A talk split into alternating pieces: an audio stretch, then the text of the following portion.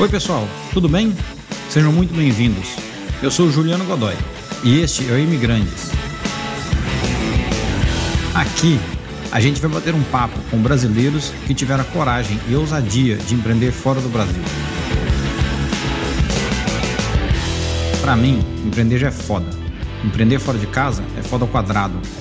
Bora aprender com eles? Hoje é um episódio muito especial para mim.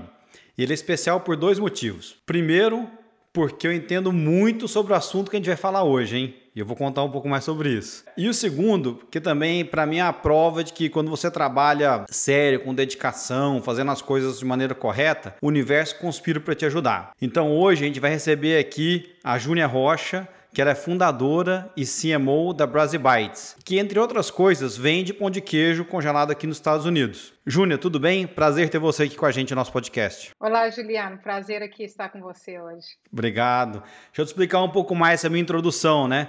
Então, primeiro, por que, que, eu, por que, que eu acho que eu entendo desse assunto? Eu sou mineiro, cresci em patrocínio interior de Minas, então pão de queijo fazia parte do meu dia a dia. É, entendo bastante de comer pão de queijo. E a minha mãe faz um pão de queijo muito bom, Dona Isabel. Então, o seu também é muito bom, mas receita de mãe é receita de mãe, né? Então, não. não, vou, não vou discutir com isso. e, e, sobre as coincidências da vida, né? Então, é, eu te contei um pouco quando, quando a gente se conheceu, mas assim, quando eu comecei esse podcast há quatro meses atrás, eu fiz uma. Né, comecei por quem eu conhecia, né? Fiz uma lista de quem eu conhecia para poder começar o podcast, etc. E eu tinha uma lista de pessoas aspiracionais, né? Gente que eu não conhecia, mas eu, eu pensei comigo mesmo, assim, puxa, ia ser muito legal se um dia eu conseguisse trazer essa pessoa aqui. E você era uma das pessoas que estava nessa lista, né? Porque eu conhecia a tua história, tinha te visto no Shark Tank e falei, putz, ia ser sensacional se eu pudesse um dia trazer a Júnia, é, porque é uma, a história dela é uma baita inspiração para todo brasileiro que está empreendendo aqui nos Estados Unidos, né? E aí, por essas coincidências da vida, eu entrevistei a Kátia no, da Nutrit no episódio 4, e aí descobri que a Kátia conhecia, a Kátia fez a conexão e a gente está aqui hoje. Então, obrigado a Kátia por fazer, a, fazer o contato, fazer a ponte. Né? E, de novo, obrigado a você por estar aqui. Estou realizando aqui um sonho de verdade mesmo. Então, valeu, valeu por estar aqui com a gente. Obrigada, Juliana. Mas para quem não te conhece, para quem não te viu no Shark Tank, né? vamos começar então contando um pouquinho é, da sua história, né? E como você chegou até aqui? Ah, então, história assim de vinda aos Estados Unidos, contar um pouquinho do Brasil. Eu sou mineira também, é claro, né, uhum. né? Na honra aqui com pão de queijo, bem autêntico da minha família também. É, nasci no interior de Minas e mudei para Belo Horizonte e, e, fiz a época de escola, cresci tudo em Belo Horizonte. Então me considero Belo Horizontina mesmo. Lá que tive a maioria da minha vida no Brasil. Fiz faculdade no UFMG, lá em Minas Gerais, formei em engenharia civil. Acho que assim nossa nossa comunidade brasileira muito muita muito comum, né? É aquela aquela cultura e aquela aquele, aquela direção de vida assim engenheiro, médico, advogado. Então, minha família é cheia de advogados e eu fui na área da engenharia. Sua família queria ter um doutor na família, né? Queria ter um doutor, mas virou mais é muito advogado, muito advogado. e eu não tinha, é, não tinha o estilo de advogado, não era para mim. E então, naquela fase de faculdade lá, acabei fazendo engenharia e, e formei na UFMG. E aí, quando formei é, no Brasil na engenharia, eu estava é, na época namorando com um americano que hoje em dia é o meu marido e é o cofundador que construímos a vida aqui, mas naquela época de faculdade era a gente estava namorando e aí eu resolvia vir para os Estados Unidos para é, continuar o relacionamento e para ver, ver no que tinha que dar. Então, eu tinha acabado de formar. Então, formei. Quando vim para os Estados Unidos, estava recém-formada na engenharia e comecei a trabalhar como engenheira. Então, assim, é um pouquinho de sorte na época. Eu tinha inglês muito fluente, já pisei aqui nos Estados Unidos com inglês fluente, por causa de ter estudado a vida inteira, de ter feito intercâmbio de trabalho todas essas coisas. Estava numa época com muita demanda aqui quando eu mudei, foi em 2005, então a gente tem bastante tempo, tinha estava com muita demanda para engenheiro na época. Então dei bastante sorte nesse aspecto, estava com um boom de construção. Então assim, foi porque é uma pergunta que eu recebo muito de brasileiro, como que você é, formou no Brasil. Já conseguiu emprego aí. Já pisou aqui nos Estados Unidos e conseguiu emprego. Como engenharia é um, é um diploma que é bastante valorizado aqui nos Estados Unidos, né? Tanto no Brasil também, é, tem é, muita demanda na área. E construção, é, gerenciamento de construção, de projetos, ele é um pouco mais amplo, né? Então, tive, eu acho que esse foi um momento de sorte, sabe? Porque pisar aqui nos Estados Unidos e imediatamente começar a trabalhar no mercado americano como americana, como recém-formada, assim, por causa da demanda. Então, um pouquinho de sorte na vida naquele momento. Trabalhei nisso em quase uma década, assim, Sei. comecei minha carreira nesse, nesse ramo durante, assim, sete, oito anos, começando do ground up. Pensa aquelas pessoas sem formada, recém-formada, que começam a desenvolver carreira, né? Tinha 20 e poucos anos na época e tal. E para engenharia não precisa revalidar o diploma, é isso? Com o mesmo diploma que você tinha, ou você precisou fazer algum tipo de prova, alguma coisa para revalidar o seu diploma aqui, ou não? Você entrou normalmente? Não precisei, porque a engenharia que eu que era o meu trabalho era a engenharia de administração de projetos. E se eu tiver quiser, por exemplo, fazer designer e for assinar projetos e tal, eu teria feito as certificações, mas não era a, a área que eu queria ir. É, minha personalidade era mais de gerenciar, gerenciar projetos, uhum. então era um que não precisava de certificação. E, e, bate mais com a minha personalidade, a gente vai falar mais assim dessa trajetória, como virar empreendedor de pão de queijo, mas a minha personalidade era mais esse, esse negócio de gerenciar e tal. Então, foi um, uma base muito é, positiva, apesar de que assim, engenharia e gerenciamento de obra não é uma carreira que que era uma carreira que muito me inspirava, uhum. que eu me vi assim, ah, eu quero construir minha vida em cima disso.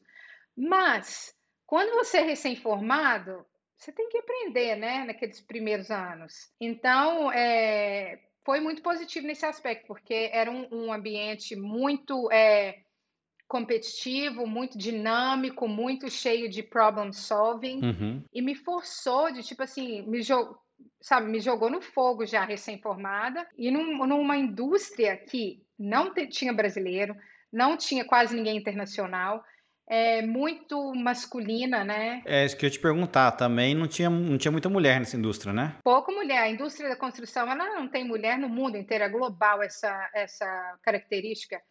Então, você imagina assim, esse foi o início da minha carreira, aprendendo assim, com todos esses obstáculos, mas fui aprendendo e fui continuando e fui hum, sempre coloquei assim a cabeça para baixo trabalhando e aprendendo e fui crescendo nessa empresa, nessa carreira. Aí, tipo assim, sete anos depois, eu estava numa situação muito boa, já estava com uma posição já de destaque dentro da empresa, já já tinha construído toda a minha carreira lá, mas tinha aquela vozinha assim, né? Tipo assim, essa empresa que eu, que eu comecei a minha carreira é uma empresa fenomenal, corporativa, que te dá todas as, as é, sabe, as bases. Os benefícios. Tô, tudo. Uhum. Mas é uma carreira que as pessoas vão ficar lá 30 anos, porque eles vão te dando todos os benefícios, sabe? Então, eu estava no fim da, tipo assim, 20 e tantos anos, né? Já quase nos 30, trabalhando a oito anos aqui nos Estados Unidos sem parar, já tinha começado a evoluir minha carreira, já entendi, assim,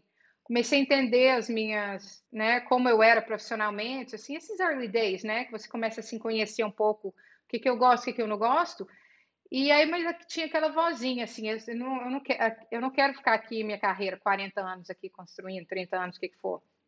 E daí que veio a ideia de trazer o pão de queijo para os Estados Unidos. Foi só, tipo aquele momento, assim, eu acho importante contar essa trajetória para o pessoal, porque teve uma base é, importante que ajudou a conseguir a gente ter o sucesso e trazer a marca aqui. Essa base que eu tive de quase uma década trabalhando sem parar numa, numa indústria muito dinâmica, muito competitiva, ela me preparou Sim. para o que viria em frente, o que é construir uma empresa de alimentos do zero. É, toda essa parte de né, gerenciamento de projeto que você falou, né? Acho que isso foi uma, uma, uma base depois para você começar a sua empresa também, né? Sem dúvida. E aí você, você tá em Portland hoje, né? Moro em Portland, moro aqui desde que mudei. É isso que eu ia falar. Você foi para aí porque o seu né, futuro marido, namorado na época já estava aí, então foi por isso que você escolheu Portland, né? Exato. Entendi. E como que foi começar um negócio negócio em Portland, porque não é um dos. Não sei, pelo menos eu, eu tô aqui no, no, no Texas, antes eu estava em Chicago e tal. Portland é um pouco mais longe, né? Então é, é, é mais fora dos grandes centros, digamos assim, né? Você sentiu mais dificuldade por estar tá aí ou, ou, não? Foi indiferente? Tem algumas dificuldades e alguns benefícios. Então, assim, Portland, para quem não conhece, né, está aqui na costa oeste dos Estados Unidos, mais ou menos entre São Francisco, entre, entre São Francisco e Seattle, uma cidade de mais ou menos um milhão de habitantes. Então, não é uma cidade pequena, né?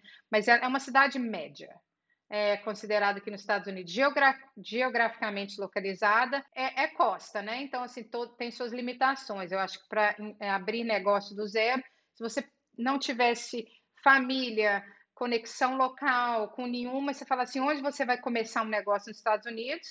Tem lugares melhores, such as Texas, né, Juliano? a sua base aí, porque localização onde que está, benefício para a empresa, todas as coisas. Então, assim, tem esses obstáculos.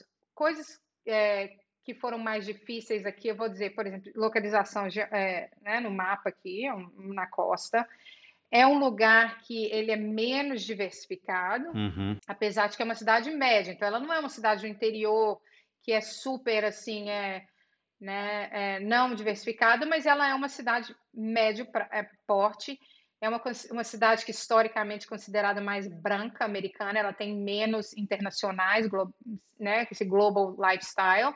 Então, esses são obstáculos, mas no positivo é um lugar que tem muito, é, muito empreendimento de alimentos. Hum. Então, é um lugar que ele está na frente do país em relação à indústria de alimentos naturais. Então, tem uma cultura muito forte aqui de farmers market, de entender os quem são os produtores do seu produto, é uma comunidade que ela, ela te apoia. Então, a gente teve um, uns benefícios grandes, assim, bem no early days, né, no, no início da empresa, que foram, que foram boas, e eu acho importante para todos os empreendedores, assim, você tem que achar sua comunidade local, porque você sempre vai começar local. Ou você fica local, regional, ou você vai virar né, é, nacional ou global, que for, você tem que começar de algum lugar. Então, ter essa comunidade local que apoia é bem positivo. Por exemplo, vou dar tipo uns, uns dois exemplos. Quando a gente, no início da empresa, a gente começou a fazer parte de grupos locais de apoio, de suporte. Então, te, tinha um grupo que era só de produtores de alimento. Então, como aqui é uma área que tem muita produção e empreendedorismo relativo à área de alimentos, você tem uma comunidade que educa uns aos outros, suporte uns aos outros. Tem muita é, é, lugar para você é, alugar, é, que ele chama de commercial kitchen, aquelas, aquelas é, cozinhas comissárias. Então, existe uma infraestrutura aqui legal para poder suportar na parte de alimentos. E também existe uma infraestrutura legal de empreendedores, porque é uma área bem é, criativa. Então, você pensa assim, é, a Nike está aqui, a Adidas está aqui, tem bastante coisa de esporte, tem muito café, muita é, criatividade relativa a isso. Então, a gente fazia parte de um grupo de empreendedores aqui, ainda faz, fazemos hoje, uhum. que foi, assim, fundamental né, em momentos de crescimento nos primeiros cinco anos, quando a gente passou por um obstáculos megas, que você acha que você não vai dar conta de seguir em frente, grupo de apoio. Então, assim, são coisas que a comunidade aqui tem tem vários outros lugares nos Estados Unidos que também tem, mas isso ajudou. Sim, legal. E, e Júnior, então conta para mim um pouco assim, né? Depois de sete anos no mundo corporativo, veio essa vontade de empreender, etc. Mas aí, como é que então surgiu a ideia da Brasibites, então, né? Por que pão de queijo? Por que não empreender com né, um milhão de outras coisas, né? Da onde que veio, é, da onde que veio o estalo, né? Como, como que foi aquele início lá? Claro, assim, sou mineira, é, cresci comendo pão de queijo, sempre gostei comecei a perceber algumas coisas na época, assim, na, mais ou menos naquela época que, que a gente teve ideia da empresa, que a gente teve um casamento, a gente foi casar no Brasil em 2009, a gente voltou para o Brasil e passamos um tempo lá, amigos americanos foram lá, e as, o pessoal começou a comer o pão de queijo lá, os americanos, a gente viu tanto que eles tinham gostado e conseguiram assimilar o produto de uma maneira simples. Cheese bread. Qualquer pessoa consegue entender, né? É, e, e, aí a gente falou assim: tem alguma coisa especial aqui? Então, come, voltamos depois né, para casa aqui e começamos a, tipo assim, ver. Não, ninguém estava é, suprindo essa, essa oportunidade de vender pão de queijo para o americano de um jeito que o americano consegue entender. o que seria um jeito que não, assim, mais é que eu falo assim, approachable, né? Que é um dos, dos valores da nossa empresa que a gente que é importante, que foi parte do nosso sucesso. É a gente coloca e explica o produto para o americano de um jeito que ele consegue absorver assim, muito fácil. E não coloca o produto posicionado como muito internacional, mas ao mesmo tempo coloque a receita autêntica. Então, essa é uma mágica, né? Tipo assim, é. você está comendo um produto autêntico, mas você entende ele como você consegue entender. Então, naquela época, a gente começou a ver isso, aí começamos a pesquisar qual foi a história de tentar. É, outras empresas que tentaram trazer o pão de queijo aqui, já tiveram vários, tinham vários empreendedores, sempre tem. E aí a gente começou a pesquisar o que, que deu certo, o que, que deu errado, a maioria tinha falhado. E, e a gente acreditou, acho que um pouco assim, é, naive, mas que foi bom ser inexperiente na época, mas a gente é aquele, aquele aquela coisa do empreendedor que fala assim, as pessoas não, ninguém conseguiu fazer isso, mas eu vou conseguir, a minha ideia vai dar certo, assim, bem naive mesmo, né? Uhum. Mas foi, foi isso, a gente, assim, eu acho que se você olhar é, vários empreendimentos de sucesso, assim, histórias de, de empresas em geral, às vezes não é o primeiro que teve a ideia que sucede, é, é às vezes é o segundo, terceiro, quarto, mas é aquele que conseguiu executar na ideia. Execução, exatamente. Execução. Então foi, foi naquela época a gente falou assim, eu tenho alguma coisa aqui e aí eu já estava com aquele é, aquela sabe intuição assim, não quero ser engenheiro para o resto da vida, vamos tentar isso. E então embarcamos na ideia e, e, e aprender como começar uma empresa de alimentos do nada. What does it take, né? Como, como chega lá? É. Não, eu quero entrar nessa, nessa parte um pouco e falar também desses cinco anos. Você falou que os cinco primeiros anos da, da dificuldade, né, dos aprendizados, das dificuldades. Mas eu só queria tocar num ponto que você falou também, né? Vocês explicaram o produto para o americano do jeito que o americano entende. Né? E, e, eu queria te ouvir um pouco sobre isso, mas eu acho que foi uma, uma grande sacada, porque muita gente, né, muito brasileiro, acho que vem para é, vem cá e, e quer trazer, né, acho que só porque o produto vende no Brasil, etc., que ele vai conseguir né, vender aqui facilmente. Né? Por exemplo, né, brigadeiro, né, ou então, por exemplo, ou até mesmo Guaraná. Né? Eu, assim, eu trabalhei na Ambev antes, a Ambev ia, né, nunca conseguiu que o Guaraná fosse uma Coca-Cola aqui, como né, no Brasil ele tem essa percepção. Porque culturalmente é diferente, o gosto é diferente. Né? Brigadeiro americano acho muito doce, né? então eles não gostam. Acho que a sacada grande de vocês foi posicionar o produto como gluten free, né? que tava, é uma tendência aqui, vocês é, colocam isso na embalagem, na marca? Você acha que esse foi o grande diferencial? No início, isso foi importante. Eu não, isso não foi o diferencial, porque você vê, por exemplo, se você fizer uma pesquisa aqui de pão de queijo no mercado americano hoje, todos os produtores no país inteiro tem, né? Produtores pequenos, isso a gente acha legal porque é um precisa de mais gente educando, né? É, o mercado. Todo mundo fala gluten free bem alto e tal. Isso é importante, sim. Isso é um aspecto. Mas voltando um pouco nesse fato que você perguntou sobre Portland, olha para você ver, Juliana. Eu estava assim é, cercada de americanos aqui em Portland, sempre. Uhum. Então, assim, tem menos brasileiros, tem alguns brasileiros aqui, mas a comunidade é americana. Eu sou casada com americano, vários amigos americanos. Aí a gente começou a mostrar o produto pão de queijo para eles simplesmente escutando a reação do americano sem influência do que o brasileiro acha que deve ser, tá? Então isso é tipo assim, é, é, é um, foi, foi o, principal assim, a, a, aquela aquela luzinha assim, sabe? Por exemplo, pessoas começaram a comer e falar assim, o que, que é isso? What is this? I don't understand. Que horas do dia que é para eu comer isso? Que ingrediente que é isso? Então, no início dos primeiros cinco anos, era muito isso. Então, quando a gente lançou a marca, eu e o Cameron, meu marido, a gente era muito assim, hustlers. A gente ficava todo fim de semana é, fazendo sampling em supermercado. Uhum. Todo fim de semana. E a gente fazia muito sampling. E aí ouvindo o cliente, né? No, no sampling. Ouvindo o cliente. E isso foi um diferenciador muito grande. Então não foi uma coisa, colocou gluten free, não. Foram mil coisas, porque assim, a gente escutava todo, toda hora, todo dia, horas e horas e horas, e escutava de cabeça aberta. Claro que você não pode pegar todo o feedback que o consumidor te dá no, no, numa, numa, num supermercado e pegar isso para virar assim Bible, né? E falar assim é isso, é porque aí você fica uma pessoa sem direção, né? Uhum. Mas o que isso aconteceu foi aquele contato constante com o consumidor e os comentários e as perguntas e não sei o que, e como você descreve, que horas do dia que eu consumo, o que, que eu faço com isso, isso é gluten free, isso tem isso, isso aquilo. As perguntas que começaram a virar constantes foram as perguntas que, tipo assim, a gente cresceu a marca para resolver. Uhum. Entendeu? Então, assim, é, você vê no, nos, nos, nas primeiras épocas, nos, nesses, nesses primeiros anos, os cinco anos que a gente fala naquela fase, uma evolução constante.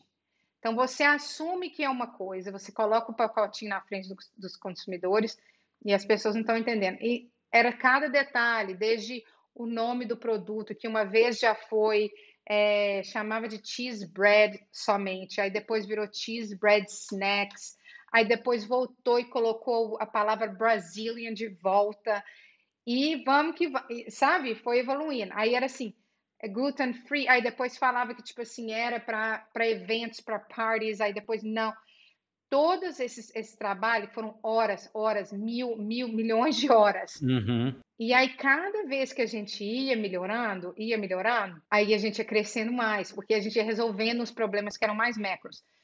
Claro que o gluten free ele foi muito importante para a marca e continua sendo. É um atributo é, muito positivo e a gente montou a marca que era o seguinte: a gente não é uma gluten free brand, no, mas é uma brand da, é, é uma marca que faz produtos deliciosos que happens to be gluten free, né, que são sem glúten. E aí a gente é, honra isso. A gente tem gluten free certificação, a gente sabe conversar com o gluten free consumer é, super bem. A gente sempre fala assim, o, o, o gluten free ele é um, um ponto de entrada na casa do consumidor. Mas a gente faz produtos tão gostosos que a gente quer que a família inteira goste do produto. Porque na, na indústria do gluten free, tem produtos que é um subsegment, né? É um segmento do subsegmento do subsegmento.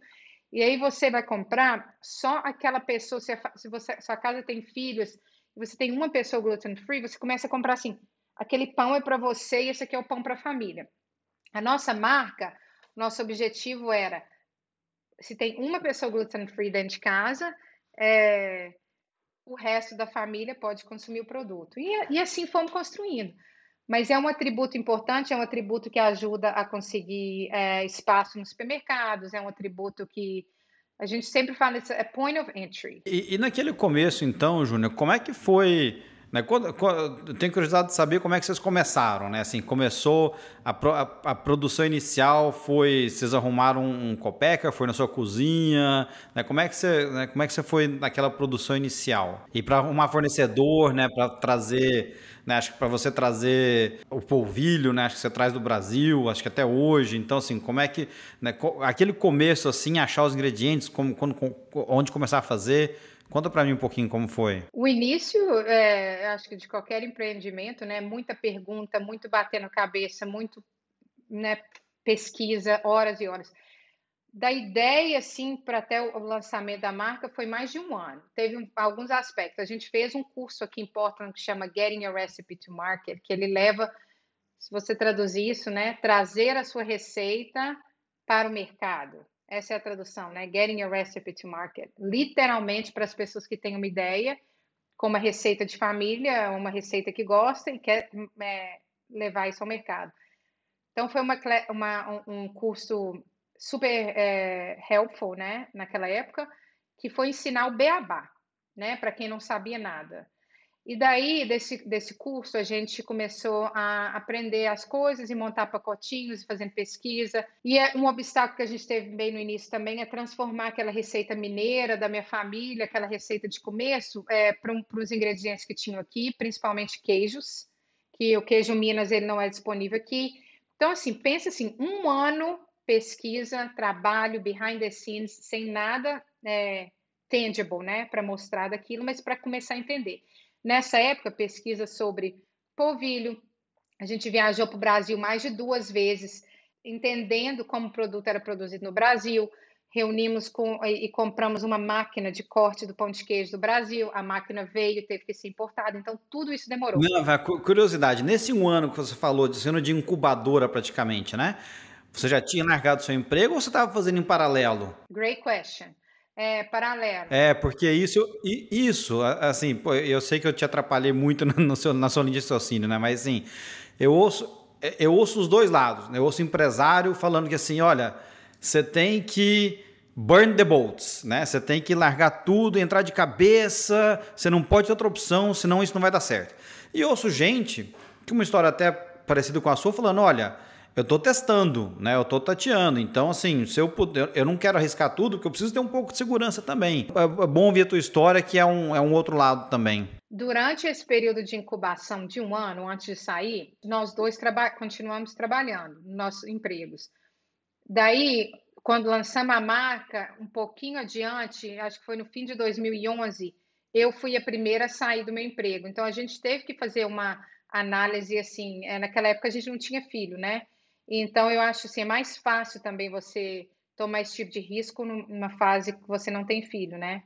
É, então, por é, obvious reasons, né?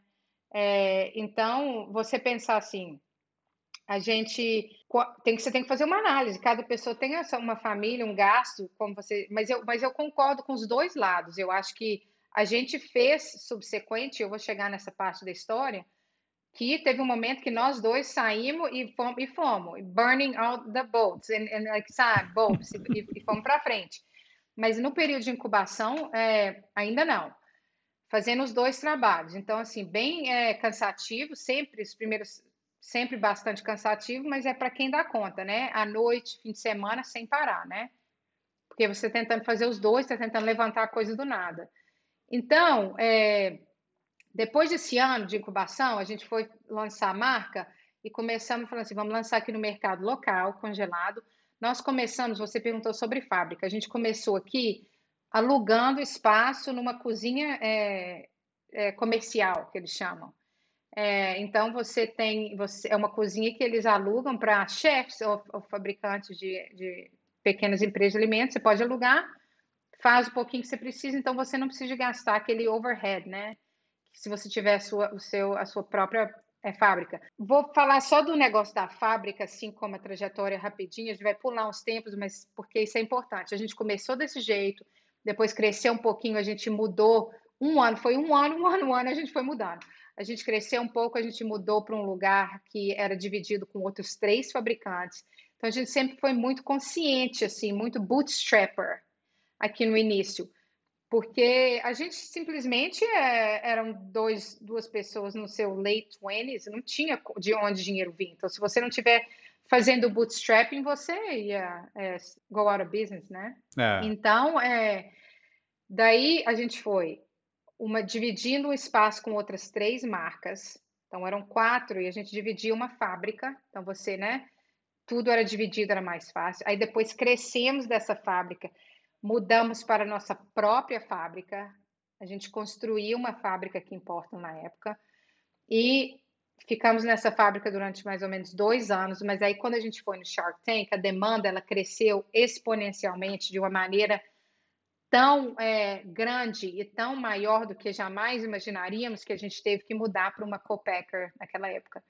Porque a nossa fábrica, ela, apesar de que ela era grande para a gente naquele momento, ela não conseguiu é, é, né, suprir a demanda do, do Shark Tank, o que viria a seguir, que era uma fase de crescimento muito importante e tal. E daí crescemos, terceirizamos a, a fabricação e hoje em dia a gente tem várias fábricas terceirizadas, é, aqui no país. Bacana. E, e, e, ainda nesse, nesse começo também, acho que um, um, desafio é distribuição, né? Hoje vocês estão em todos os mercados aí do, dos Estados Unidos, né? ou, ou em vários. Mas naquele começo, como é que foi? Foi batendo na porta do, do, do Whole Foods, do mercado, falou assim, olha, tem esse produto aqui, ele é diferente. Como que foi conseguir distribuição? A quantidade de rejeição que a gente é, recebeu naquele, naquele, naquela época, no primeiro ano, foi assim inacreditável. Dois motivos. Primeiro, você coloca uma coisa no pacote, você começa a bater em portas mesmo, literalmente, porta a porta, e, e, e tentar vender para um comprador. Então, assim, a indústria de alimentos, supermercados, ele tem essa, esse, esse trabalho que chama comprador. E o trabalho do comprador, que chama buyer, né? Ele é entender o que está acontecendo no mercado, o que, que o consumidor quer e comprar os produtos adequados para o supermercado. Então, você, quando o pequeno empreendedor, você está tentando reunir com esse buyer e vender a sua história, né? Tell your story, fala assim, me dá um pedacinho desse freezer para meu produto entrar aqui. Então, foi muito, muito difícil, muita rejeição. Primeiro que, assim, a gente estava começando, então a nossa confiança no, em que, que a gente estava vendendo era, era ainda estava sendo construída, né? Uhum. Então você vai nessas reuniões e você não tem a confiança suficiente para né, conseguir vender tão bem. Então você recebe muita rejeição. Na época, por incrível que pareça, vocês não vão acreditar, mas eu tinha uma competidora aqui em Portland vendendo pão de queijo que tinha entrado no mercado um ano antes da gente e era uma americana que tinha feito intercâmbio no Brasil e tinha apaixonado pelo pão de queijo e também teve a mesma ideia. Por isso que eu estou te falando, a ideia é assim, eu posso contar, assim, são milhares, dezenas, toda semana. Alguém fala assim, ah, have you seen, have you seen? Eu falo, great. Mas o que aconteceu é que quando a gente foi começar a construir, bater na porta, bater nos compradores, eles falaram assim, eu já tenho isso. Até que não foi assim, eu não sei o que é isso, foi assim, eu já tenho isso. Eu falei assim, gente, pelo amor de Deus, né? Eu tentando trazer o pão de queijo aqui para os Estados Unidos e a recepção aqui, eu já tenho isso.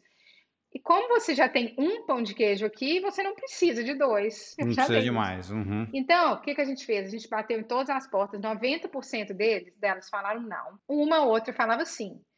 Então, a gente foi, né, assim, falavam sim. Mas, assim, a gente começou muito fraco, porque, assim, no meu mercado, na cidade que a gente era baseada, todo mundo fala não, mas tinha uns dois supermercados que a minha competidor, minha competidora na época, ela não tinha, é, vamos dizer, tinha tempo de ter ido. Uhum. E aí esse é o que a gente conseguiu entrar. Aí, quando a gente conseguia entrar, a gente ficava assim, super focado naquilo, tentando gerar demanda. Falei assim, ok, todo mundo falou não, Whole Foods falou não, não sei quem falou não, vamos em quem falou sim, e vamos focar e vamos trabalhar com isso.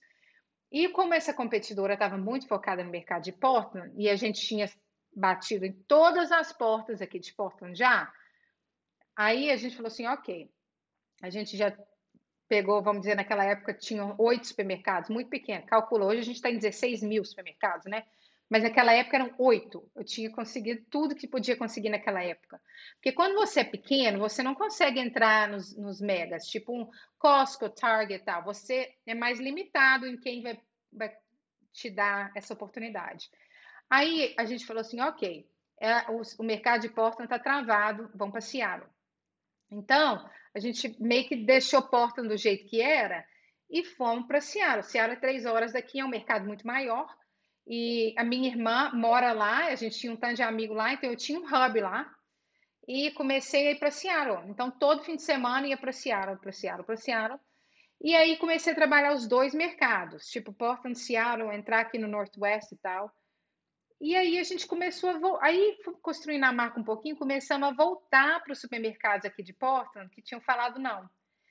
E aí, daí a pouquinho, essa competidora, na verdade, ela, ela perdeu um pouco da, da, da energia dela, ela teve, tipo, se não conseguiu seguir com a empresa dela e ela, ela saiu, ela foi out of business, fechou. E aí, assim que ela fechou, a gente entrou por trás, assim. Já tinha o slot te esperando no freezer. Literalmente, ela foi vendendo, o nosso veio atrás, e aí a gente começou a dominar o mercado que a gente, né, o local regional, com esse conceito de pão de queijo.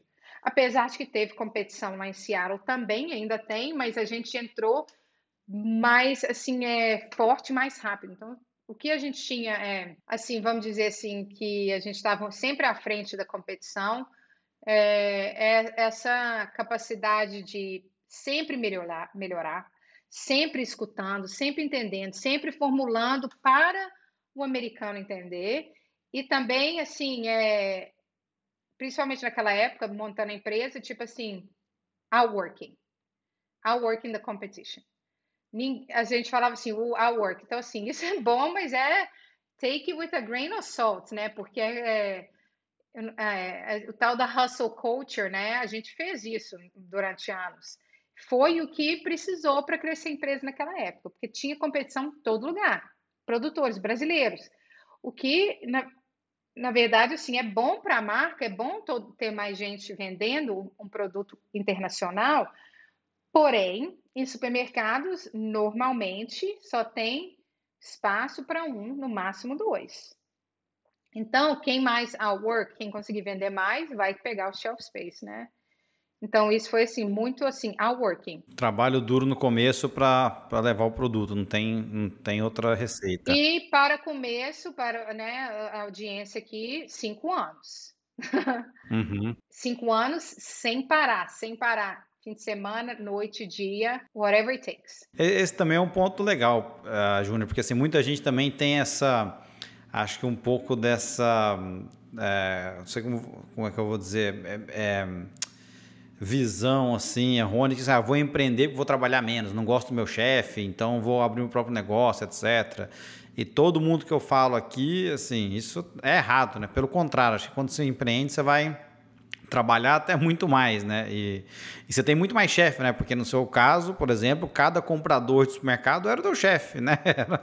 É, eu acho que é a ilusão, né? Eu acho que a, a palavra é, é, a ilusão. Isso, essa ilusão, é, me fugiu a palavra. É, você, chefe você sempre tem, né? É, ou é um investidor, ou é uma hoje em dia é o seu time, é o seu chefe, porque sem o time você não progrede e, e é um mercado bem competitivo para ter uma equipe é, de alto nível, né?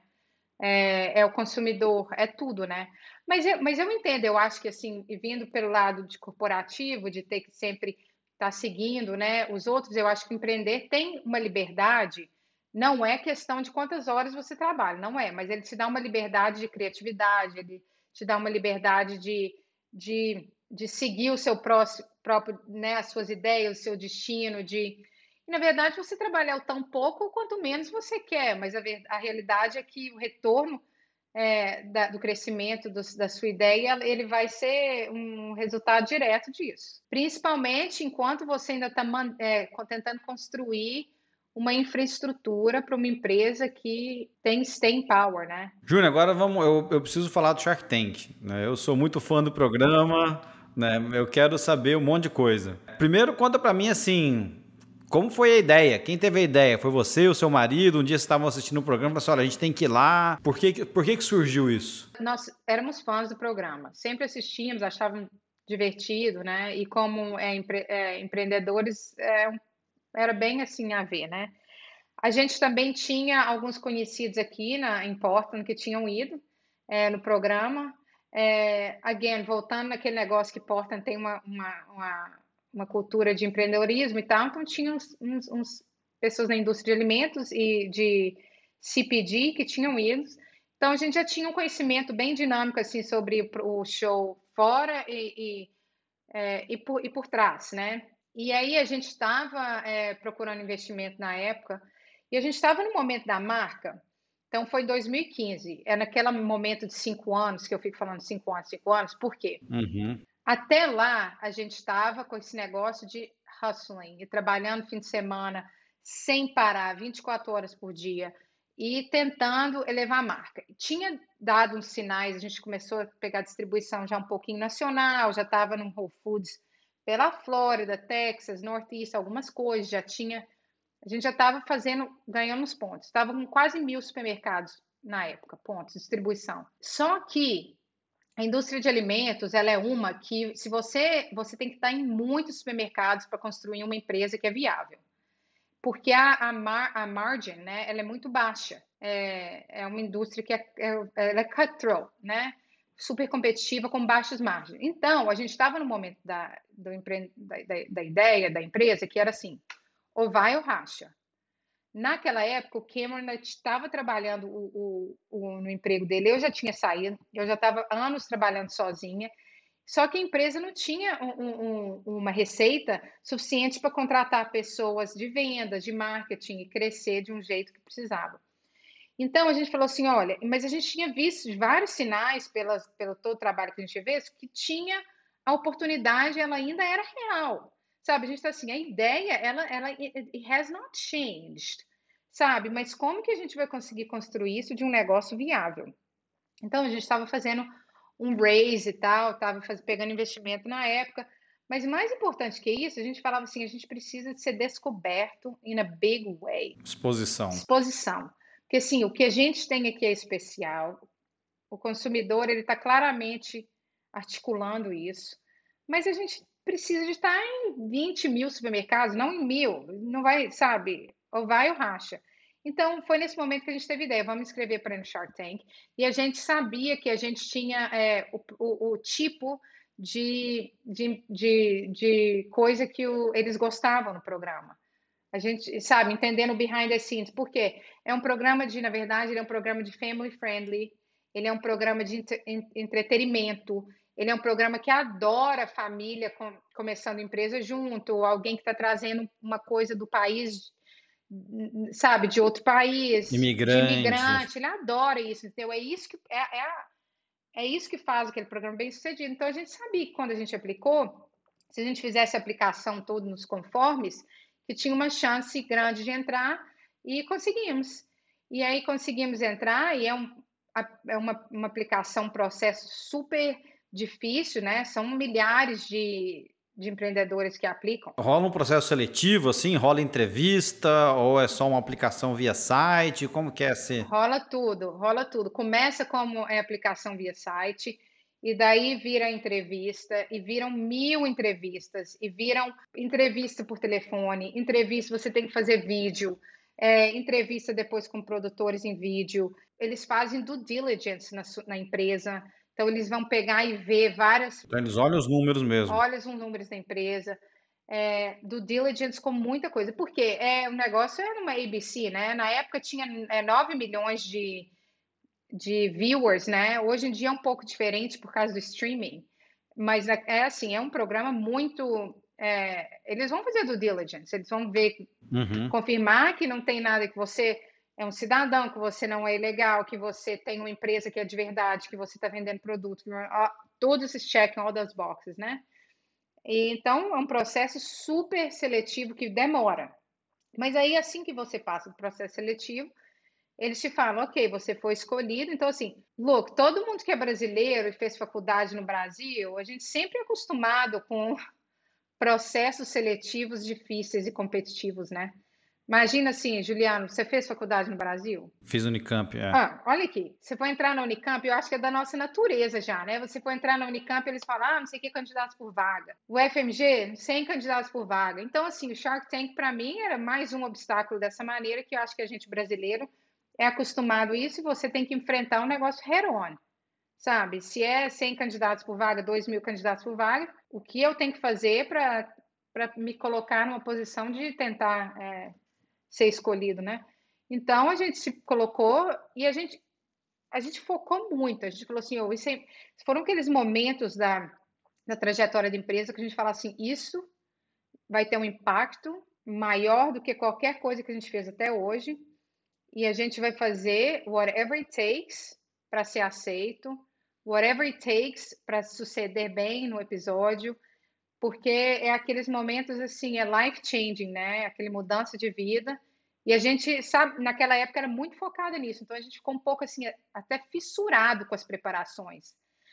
Por exemplo, eles, os produtores, eles, é, para você aparecer na televisão, a gente que não é acostumada a estar tá em televisão, você tem que ter uma energia muito além do que a energia que é do dia a dia. Então, assim, é, entendendo esses aspectos, então, quando você está fazendo o, as entrevistas, tem que mostrar aquela energia para os produtores conseguirem te ver como aquela pessoa que na televisão vai fazer um entretenimento para quem está assistindo. Então foi fantástico, a gente conseguiu ir e aí a gente foi selecionado e é uma adrenalina muito grande. Na, naquela época o show era, era, era é, filmado em, em LA e hoje em dia é em Vegas. E, mas era, eles te ligam e eles falam assim: você foi selecionado, you're going to LA. E eles te dão tipo seu plane ticket e você chega lá e tem uns cohorts de, de empresários, né? é, de empreendedores E aí eles te colocam num hotel com os grupos e você faz mais pitching para o produtor lá em LA, já na semana para gravar, porque aí vocês querem ver se você consegue encarar o, encarar o palco. Encarar o estúdio, encarar o palco. Você faz testes sem os Sharks, mas com no palco, para eles verem assim. Você vai tremer nas bases? Você vai congelar? Você ainda pode ser cortado lá ainda? Pode ser cortado lá ainda. Nossa, essa deve, essa deve doer o coração, né? Essa dói. Então tem gente que chega até, e eles fazem isso hoje porque eu acho que eles têm que ter uma buffer, né? É, na produção. Porque eles têm que completar os episódios. Então, se você chegar lá e você tremer nas bases, começar a suar, chorar, sei lá, congelar. e eles te ligam e falam assim: você não, não, e then make the cut.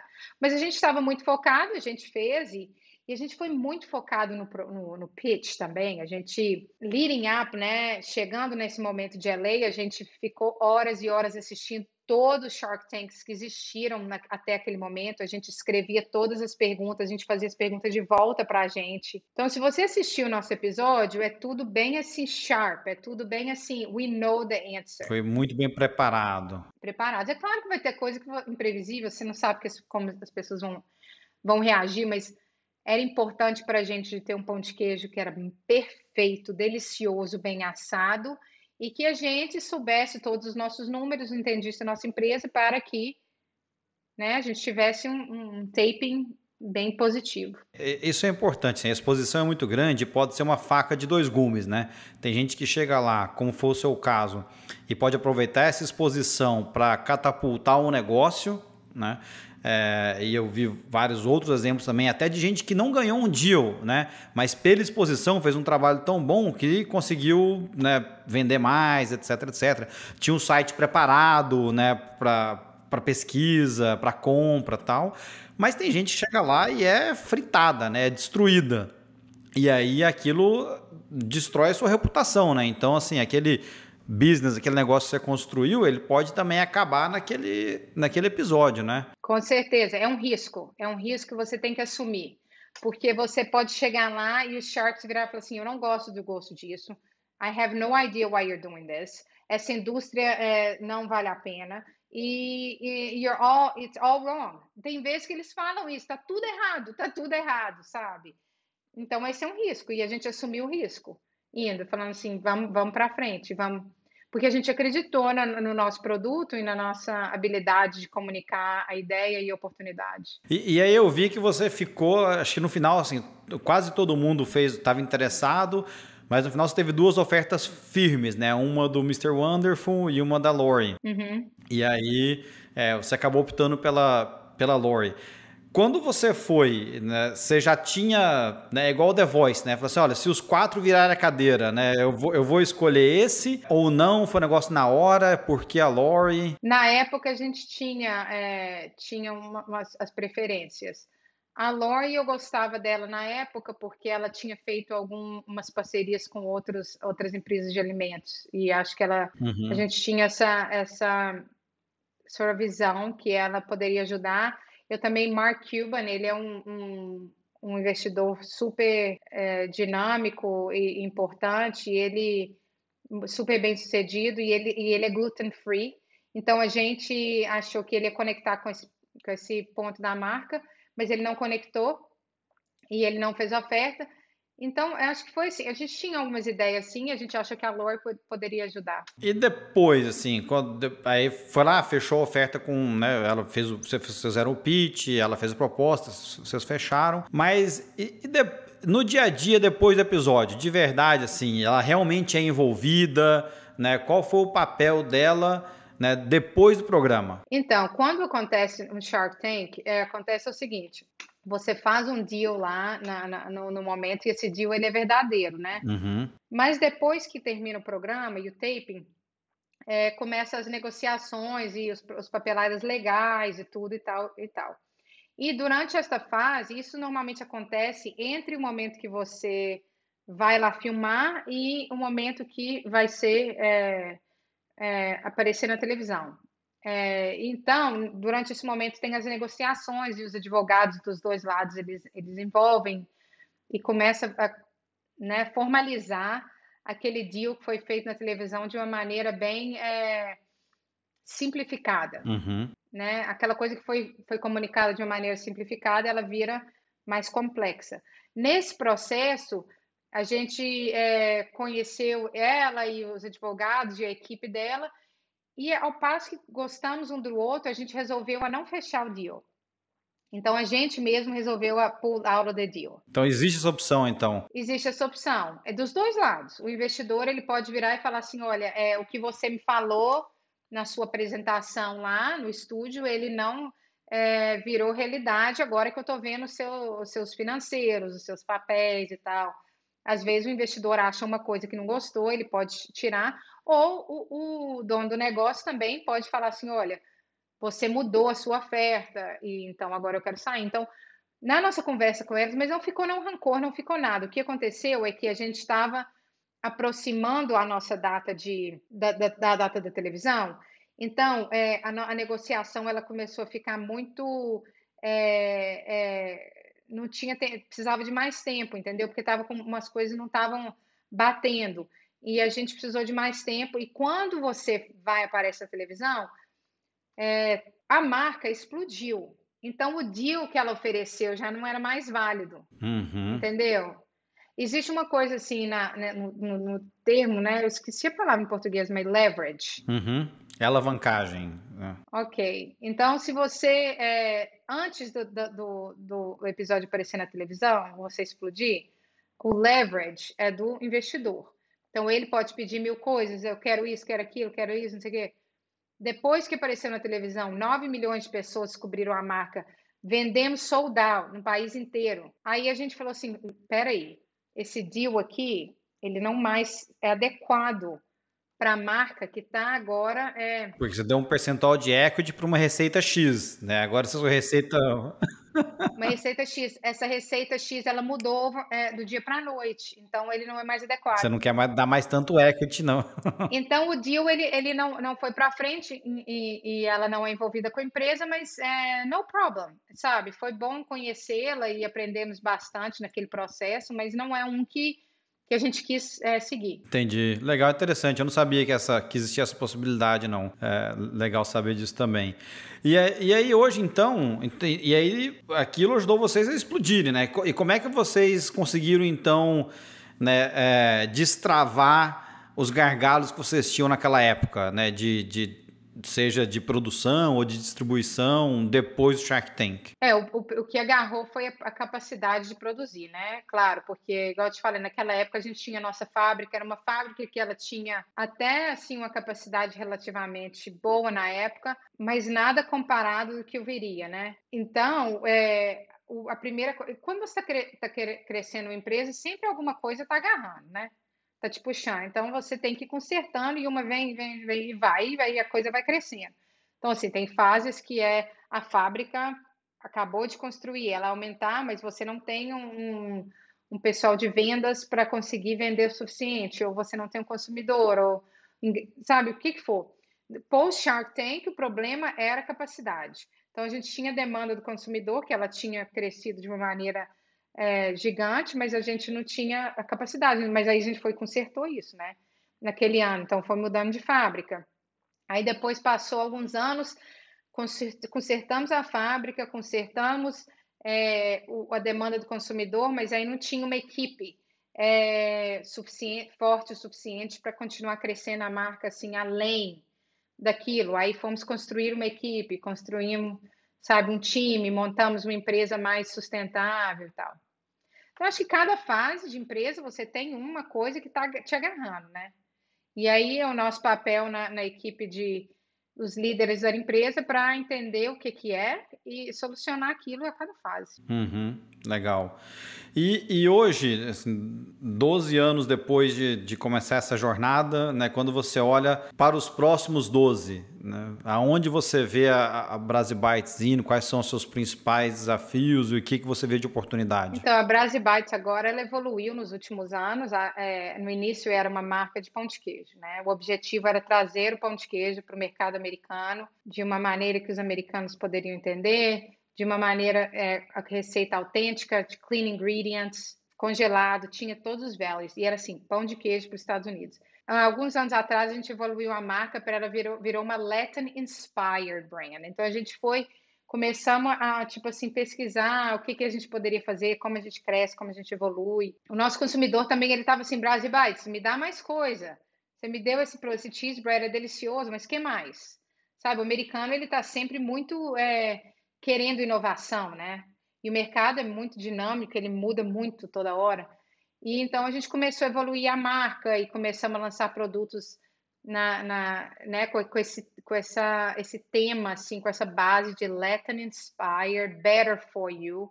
Better for You, que é o nome que é usado aqui para é, ingredientes naturais, né? A gente nunca usa conservante, é, nada artificial nos produtos. Então fomos evoluindo e agora a marca está crescendo com essa nova estrutura, com essa nova, visão. Então a gente tem agora a, a, linha de pão de queijo congelados, que ela tem vários sabores e esses sabores vão sempre inovando.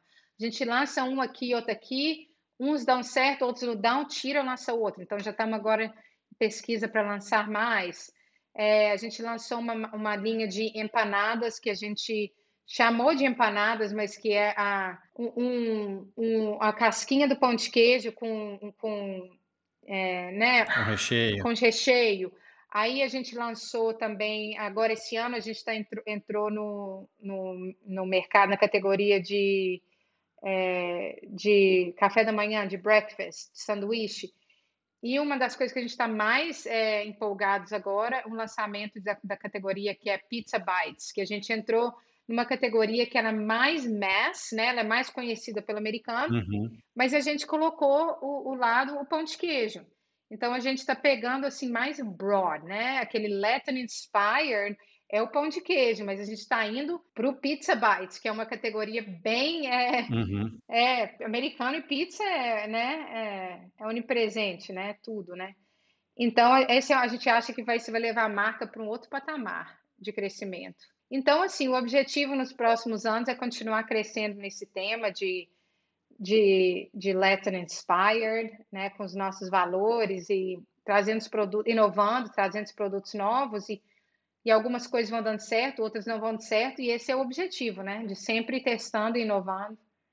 E a gente tem uma, um, um, consumidor, uma das coisas que a gente tem mais orgulho aqui é o, consumidor, o nosso consumidor, a nossa comunidade é muito é, leal, muito passionate.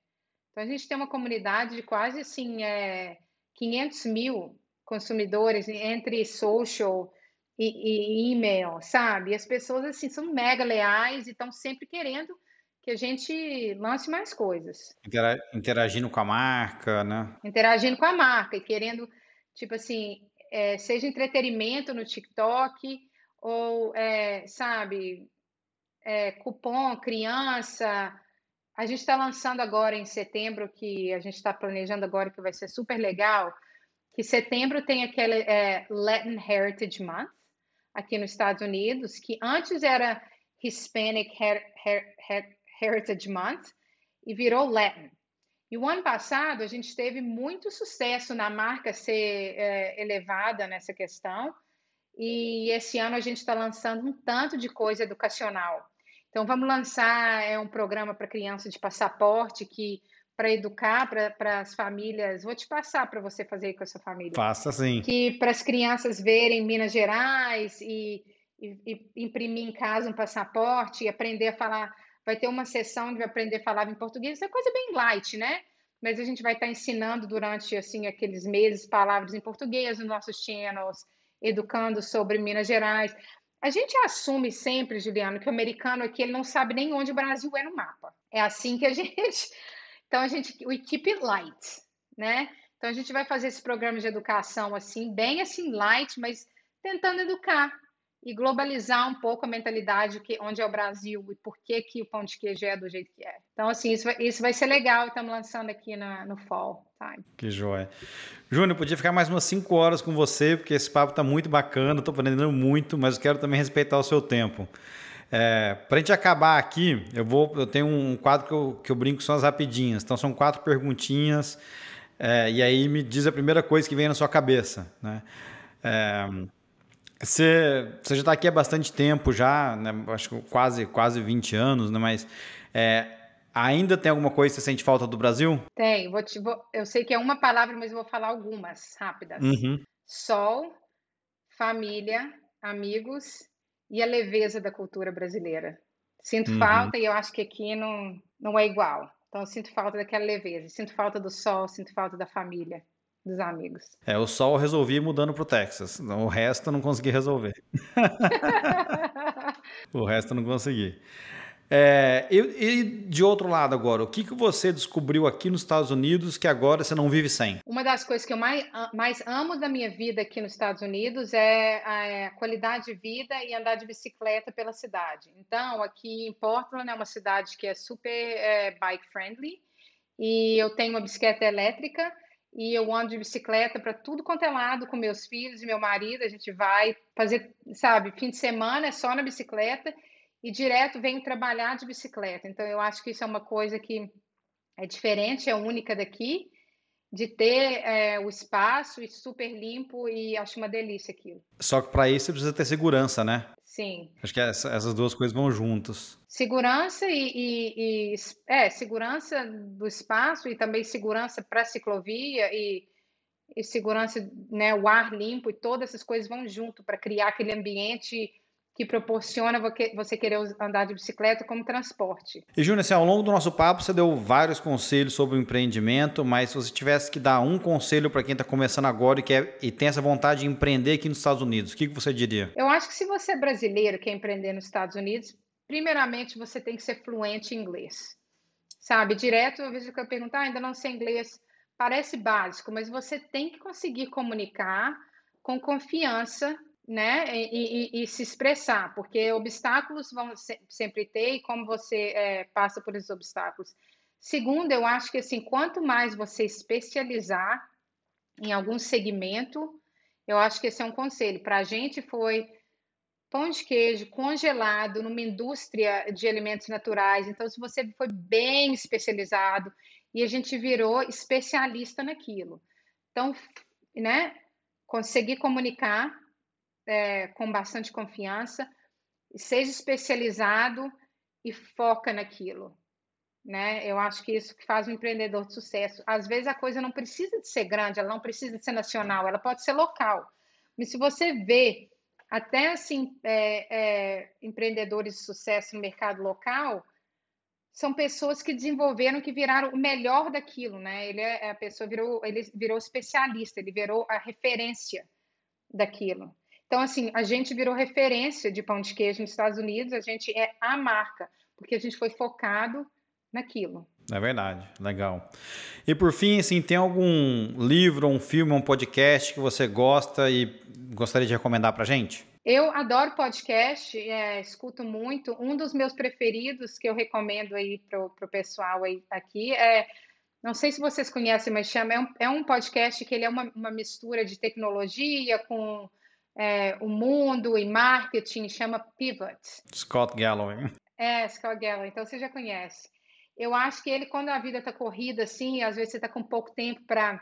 Né, é, ele, ele, ajuda a dar uma guiada assim onde você está indo. Então, eu sou bem fã do, do Pivot, do Scott Galloway, sigo a, a, os e-mails dele, gosto de dar uma perspectiva no mundo, né? Adoro. Bacana, a gente coloca o link para o pessoal também conhecer e, e ouvir. Júnior, muito obrigado. Adorei te ter aqui. Aprendi demais. Onde que o pessoal te acha? Onde o pessoal acha Brasibytes? Enfim, agora é hora do seu, do seu merchan aí. Brasibytes.com. Você encontra tudo o que precisa de encontrar sobre a marca. Tem os links lá das nossas, do, do Instagram. A gente está no Instagram, a gente está no Facebook, a gente está no TikTok. Então, assim, você pode encontrar a gente e conectar no, onde você quer. E se quiser entrar em contato comigo, LinkedIn é o que eu mais uso para coisas profissionais. Bacana, obrigado. Pessoal, Júnior, obrigado de novo. Adorei ter você aqui com a gente. Todo mundo que ouviu, acompanhou. Obrigado também de coração. Eu sempre digo aqui que o, o tempo é o bem mais importante que a gente tem. Então, o fato de você ter passado esse tempo aqui com a gente me enche de orgulho e de gratidão também. Obrigado, gente. Valeu. Tchau. Pessoal, para terminar, eu queria te pedir um favor. Você já sabe como funciona o esquema de algoritmo de YouTube, plataforma de podcast, etc. Então é o seguinte, se você gostou desse papo, se aprendeu alguma coisa, vai na sua plataforma de streaming favorita e assina o podcast. Se puder deixar um review com 5 estrelinhas, aí é top. Você também acha a gente no YouTube. Se inscreve lá no canal e dá um joinha. Toda semana tem episódio novo por aqui. Se você quiser me mandar um comentário, uma sugestão, ou tem alguém que você quer que eu entreviste aqui no podcast, deixe seu comentário, dá um print de onde você está me ouvindo e me marca no Instagram, jg.julianogodoy. Obrigado e até a próxima. Uma produção, voz e conteúdo.